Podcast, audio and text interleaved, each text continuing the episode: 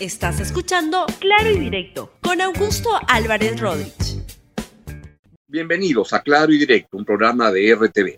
El día de hoy voy a comentarles sobre una noticia que, las noticias que se vienen en el mes. Y lo que quiero recordar es que abril suele ser, como dice el poeta, el mes más cruel. Bien, vamos entonces con el desarrollo del programa. La verdad es que todas las noticias que están llegando de varios países y también para el Perú es que estamos entrando en una fase tremendamente complicada de la pandemia del coronavirus y que abril puede ser el mes más complicado en el Perú y también en muchas partes del mundo. Hubo uh, un poeta, T.S. Eliot, que es uno de los poetas más famosos uh, y más grandes, más importantes del siglo XX, que escribió un libro que se llama Tierra Baldía, era su, su obra más, más importante. Y ahí tiene en el primer, este, en el, el primer bloque de ese, de ese, estupendo libro un poema que se llama el verso, el célebre verso que es Abril es el mes más cruel. Y creo que ese es el tema de fondo lo que va a pasar en el Perú y en el mundo en los días siguientes.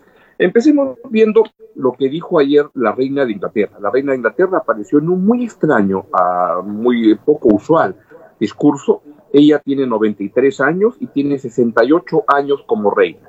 En todo su periodo solo ha dado cinco mensajes de ese tipo. El de ayer fue uno de ellos. Yo estaba, me llegó la, la alerta de la BBC y pude verlo en directo. Fue un estupendo mensaje porque aquí lo que la reina, que tiene 93 años, envió un mensaje de unión y agradeció a todos los ciudadanos por seguir las medidas que se han tomado para este, poder disminuir la velocidad de propagación del coronavirus. Esto en un contexto en el cual el primer ministro, Boris uh, Johnson, estuvo al comienzo con medidas muy reticentes y muy tímidas con respecto a la, expansión del coronavirus y estuvo más bien en el lado de proteger que no pare la actividad económica a cambio de a un sacrificio en la salud. Tanto que él fue internado ayer. El primer ministro de Inglaterra fue internado el día de ayer en, en un hospital, en una clínica en Londres, porque tiene coronavirus. Y bueno, lo que dijo la, reina, la, la, reina Elizabeth en este, su quinto mensaje a la nación, en todo su reinado de 68 años, el anterior fue cuando murió Lady Di, y ella tuvo unos reparos al comienzo, si debía, debía ser un luto nacional o no. Y lo que dijo la reina Elizabeth fue, aunque hemos tenido retos anteriormente, este es diferente. Y agregó que agradecía a todos los que cada hora están trabajando para poder regresarlos a, la, regresarlos a la normalidad. Dijo la reina que tenía la dolorosa sensación de separarse de los seres queridos por causa del necesario distanciamiento social. Y recordó la primera vez que dio un, un, discurso, un discurso en el cual lo que dijo este, eh, la, la, la, reina, que su primer discurso de ese tipo fue el 13 de octubre de 1940 a los 12 años que había sido nombrada, designada o ungida reina por la Segunda Guerra Mundial. Y esta vez lo que dijo la reina Elizabeth fue, esta vez nos unimos con todas las naciones del mundo, ya, una, ya no es una guerra contra otros países, del mundo en un esfuerzo común, utilizando los grandes avances de la ciencia y nuestra compasión instintiva para sanar. Tendremos éxito y ese éxito pertenecerá a cada uno de nosotros y terminó la reina con una frase que dijo, nos volveremos a encontrar. Importante lo que está pasando con este llamado de una situación inusual y complicada en el mundo.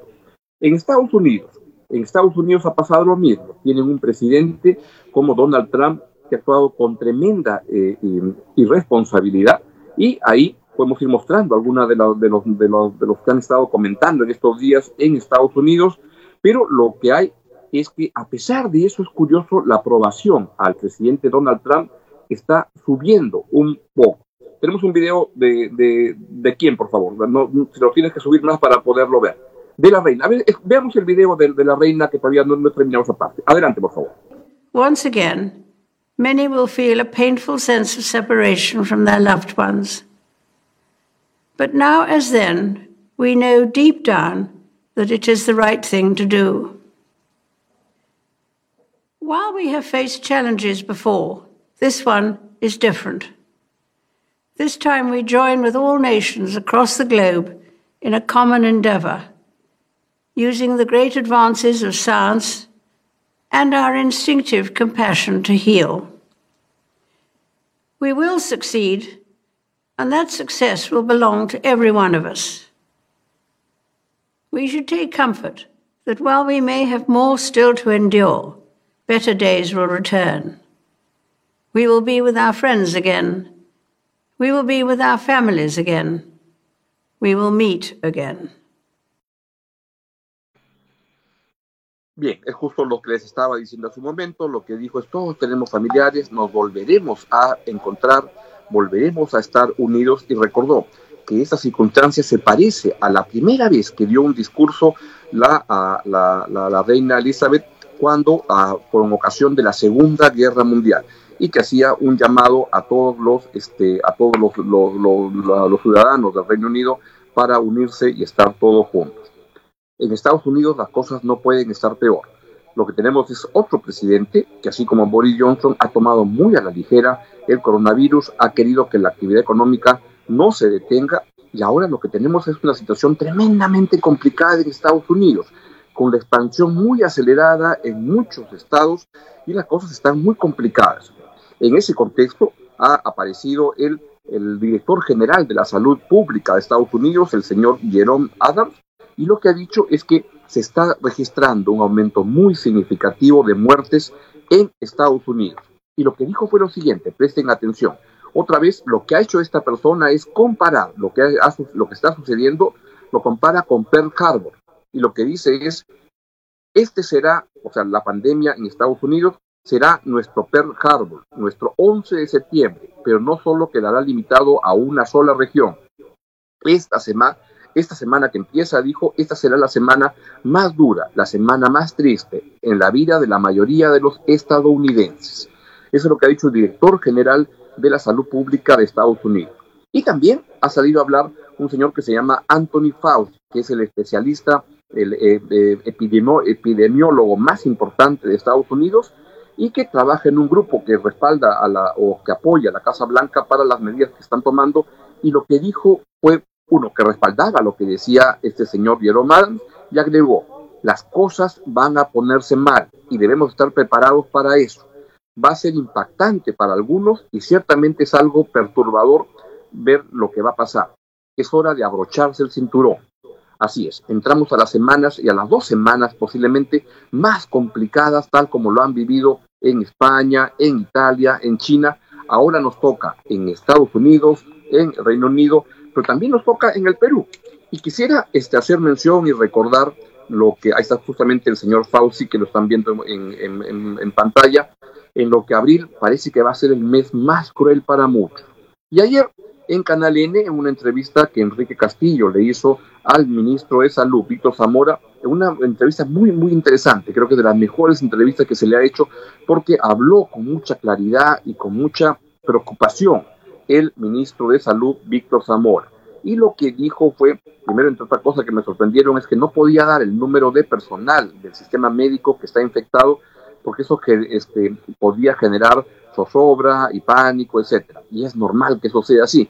Y es mejor que si él considera que no dar esa información, pues que no la dé. Pero lo que va a entender es que deben ser muchos las personas infectadas. Y lo que acabó diciendo, y quiero que cuando lo, veamos en un, en un momento, dijo lo siguiente, se vienen dos semanas muy duras, la epidemia será presente en nuestro país en toda su plenitud. Y dijo lo siguiente Víctor Zamora, tomémonos de las manos, roguemos a nuestros dioses, abracémonos y enfrentemos juntos. Mejor ustedes escuchen esta entrevista, eh, esta declaración del ministro de Salud, Víctor Zamora.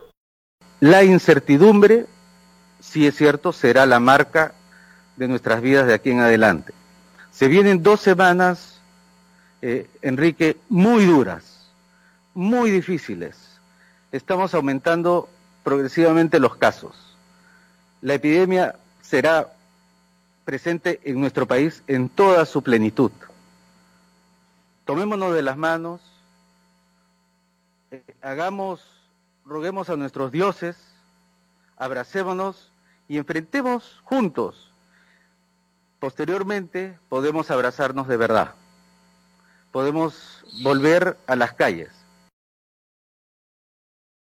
No me extrañaría que lo que vaya a ocurrir este fin de semana es que se tenga que ampliar un poco más la, la, cuarentena o que, que la salida sea como muy restringida, con muchas restricciones, porque las cosas todavía no están bien. El día, al día de ayer teníamos en el Perú 83 personas fallecidas. Y lo que ocurrió fue que ya en las últimas 24 horas se dio el récord de incremento de personas infectadas. 535 personas infectadas que se registraron nuevamente. Yo sospecho que son muy pocas con relación a lo que realmente debe estar ocurriendo, porque no estamos todavía haciendo las test, las pruebas con la expansión y el número en que se requiere. Por tanto, lo que tenemos es un grave problema, en que deben ser muchas y en los días siguientes, seguramente estos números de 535 nuevas personas infectadas en un día u 83 fallecidos, el número acumulado de personas muertas, lamentablemente, va a crecer muchísimo. Y ahí hay un grave, grave, grave problema que hay que enfrentar. Por tanto, lo que hay que hacerle caso es a todas las personas que han estado hablando de que este mes de abril y esta primera quincena de abril va a ser un periodo muy complicado para el Perú. Lo han escuchado ustedes desde los principales médicos de Estados Unidos, la reina de Inglaterra, el ministro de Salud en el Perú. Hoy debe hablar el presidente Martín Vizcarra con un mensaje que es tremendamente importante en este contexto, porque parece que entramos a las dos semanas críticas más complicadas de la pandemia en el Perú. Y en ese sentido, pues hay que recordar que, como decía el poeta T.S. Eliot, abril es el mes más cruel. Y recito brevemente una parte de su poema.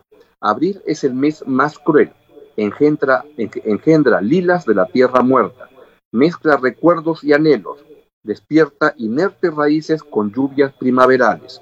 El invierno nos mantuvo cálidos, cubriendo la tierra con nieve olvidadiza, nutriendo una pequeña vida con tubérculos secos. Nos sorprendió el verano, precipitóse sobre el Starnbergersi con un chubasco. Nos detuvimos bajo los pórticos y luego, bajo el sol, seguimos dentro de Hofgarten y tomamos café y charlamos durante una hora. Vingar keine Rusin, Stam aus Litauen, Esch Deutsch. Y cuando éramos niños, de visita en la casa del archiduque, y mi primo, él me sacó en trineo, y yo tenía miedo, y él me dijo, Mari, Mari, agárrate fuerte. Y cuesta abajo nos lanzamos, uno se siente libre allí en las montañas, leo casi toda la noche y en invierno me marcho al sur. Es el poema de el abril es el mes más cruel de T.S. Eliot, La Tierra Baldía. Todos a cuidarnos, a ser solidarios en este, en este proceso y no olvidar que entramos en la parte más complicada y más dura de la pandemia cuando va a entrar al Perú. Nos despedimos y los dejo con buenas para que usted pueda aprender a cocinar recetas bien hechas en estos días de la cuarentena. Adiós, nos vemos mañana aquí en Claro y Directo en RT. Gracias por escuchar Claro y Directo con Augusto Álvarez Rodríguez. Suscríbete para que disfrutes más contenidos.